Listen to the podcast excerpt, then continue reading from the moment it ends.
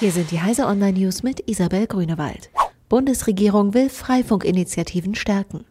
Die Bundesregierung will Freifunkinitiativen, die freie, offene Wählernetze ehrenamtlich errichten und unterhalten, künftig als gemeinnützig anerkennen. Sie sollen damit steuerlich begünstigt werden.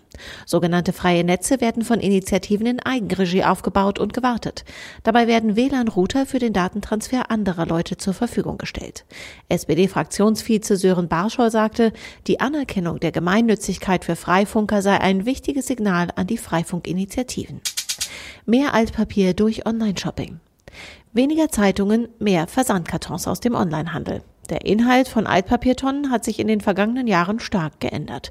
Der Verband kommunaler Unternehmen hat die Zusammensetzung des Papier- und Papaabfalls untersuchen lassen. Das Ergebnis bis zu 71 Prozent des Inhaltsvolumens sind Verpackungen. Allerdings übernehmen die dualen Systeme, die für Verpackungen zuständig sind, nur 15 bis 20 Prozent der Entsorgungskosten. 5G verändert alles. Die nächste Mobilfunkgeneration ist auf der CES in aller Munde.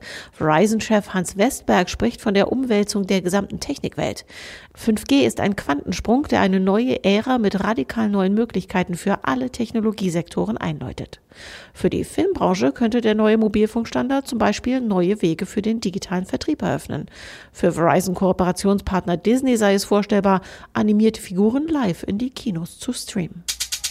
Volkswagen will Strom anbieten.